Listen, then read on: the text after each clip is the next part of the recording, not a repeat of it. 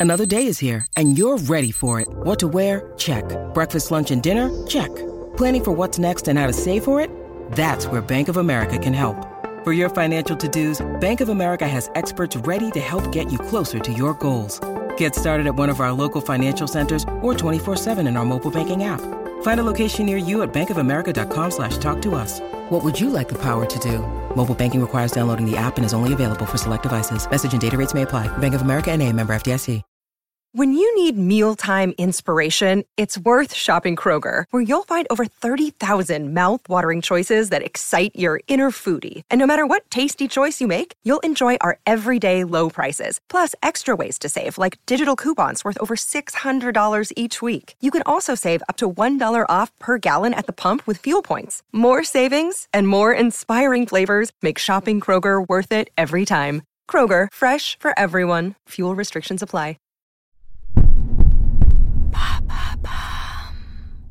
Salut, c'est Madame Meuf. Alors me voilà revenue à Paris. Il paraît que le confinement est terminé. J'avais pas compris. Alors retour à la case départ après un passage en prison avec erreur de la banque en notre défaveur. Et voilà, ça y est, c'est Paris. C'est là que les Athéniens s'atteignirent. Tout ça pour ça. Hein.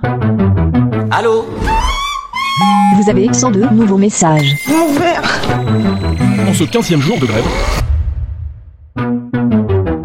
Et bam Un nouveau problème Dimanche soir, 22h, arrivé à Gare de Lyon, retour du pays du rosé très clair, qui a toujours le même goût qu'il coûte 4 ou 20 euros, mais qui coûte quand même souvent 20 euros, c'est plus chic. Et oui, c'en est fini des spécialités locales du Sud-Est. Les meufs qui essorent leur maillot de bain rembourré en se compressant les loches avec. Vous n'avez jamais vu ça? C'est très typique. Les locaux habillés en jean doudoune en dessous de 25 degrés alors que toi tu es à poil à côté. Les poissons de roche dégueulasses qu'on te mélange en ratatouille à arrête, en te vendant ça une fortune pour te dire que c'est beaucoup de boulot. Ah, sacre bleu Ils sont bons quand même le sud-est. hein. Ils te vendent tout comme absolument exceptionnel et bam, c'est trois fois plus cher. Rosé dégueu? Non. Rosé clair, rosé chic, rosé cher.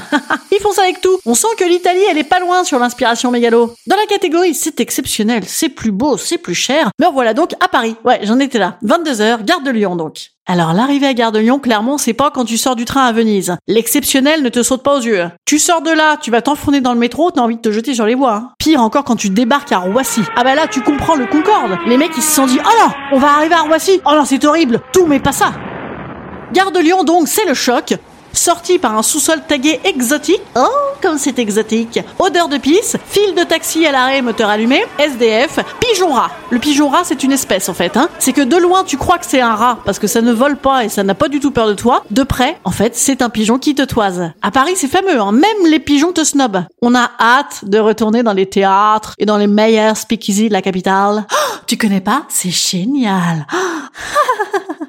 Un speakeasy pour toi à Arpajon-sur-Serre, c'est un bar auquel tu accèdes par une porte planquée, un petit peu comme les boucheries avec les portes cachées par des rideaux en collier plastique, vois-tu? Ah ben moi du coup à l'arrivée, ça m'a fait un syndrome de Paris. Ouais, je crois que je suis en train de développer un syndrome de Paris. Non, c'est très sérieux hein. Il faut que j'en parle à ma thérapeute, la meilleure de Paris. À l'écoute de cette phrase, vous vous dites c'est quoi en fait euh, le syndrome? C'est de devenir immédiatement imbuvable dès que tu foules le sol parisien? Que nenni Ça a été découvert par un psy de l'hôpital Sainte-Anne et ça touche certaines personnes quand elles découvrent Paris, notamment les touristes japonais qui sont désemparés par l'écart entre la réalité et leur vision idéalisée de la ville. Donc les mecs se mettent à tachycarder sévère, à angoisser sec et à étouffer dans leur masque. Précurseurs ces japonais. Ils imaginaient Amélie Poulain, Christian Dior, Marion Cotillard qui chantent du Piaf. Ils découvrent Les Misérables, Baptiste Giacobini et Mario Cotillard qui s'est barré au Cap Ferret parce que Paris ça l'oppresse, il y a trop de bruit, elle peut pas se concentrer sur Petit Bambou. Les mecs ont un choc, eux en plus, ils s'adaptent à nous hein, parce qu'il y a qu'à voir. Ils nous ont pondu pendant des années des dessins animés où les japonais étaient blancs et s'appelaient Jeanne et Olivier. Ils pensaient qu'en retour, on ferait peut-être un petit effort pour passer la speed en Paris quand ils arrivent. Que nenni Apparemment, ça leur fait un choc culturel terrible. Moi, mon choc, bon, c'est juste que je réalise qu'il va falloir se saper, gérer des potes qui veulent t'embrasser à tour de bras, et puis les faire venir à moi, parce qu'évidemment, on n'est pas prêt de me voir dans le métro. Mais eux, les japonais, ce qui les fait bite total, c'est le rythme frénétique de la vie parisienne, alors que je vois pas le problème, je vais, on est pas speed, on est plutôt tranquille, et nos manières. Apparemment, nos fluctuations d'humeur et notre communication informelle via l'humour, c'est le professeur hein, qui dit ça, les mecs hallucinent. Ah non, mais moi, du coup, ça va, c'est pas du tout ça que j'ai. non, non. Ah ben non, ironie permanente, saute d'humeur et surexcitation, ah ben je suis chez moi là. Ah ben, ah bah ça va mieux là. Ouf. Ah, je me sens à la maison finalement. Instant conseil. Instant conseil. Instant bien-être. Instant bien-être. je vous conseille, en cas de mécontentement passager, de réfléchir. Étiez-vous contente au soleil? Ah oui, mais non, parce que c'est stressant, le soleil c'est mal. Étiez-vous contente en soirée? Ah oui, enfin non, parce que c'est mauvais pour la santé, les soirées on boit trop, on fume trop, ça fait des rides. Étiez-vous contente dans votre sommeil? Ah oui, parce que dormir c'est fabuleux. Mais bon, je dors soit trop, soit pas assez, moi. Ah oui, peut-être est-ce plutôt le syndrome du je suis jamais contente, plus connu comme esprit de contradiction, vulgairement appelé syndrome de la relou. Ah oui, c'est peut-être ça. Hmm. Alors je vous dis à demain pour de nouvelles aventures de reprise de la vie normale de relou. À demain.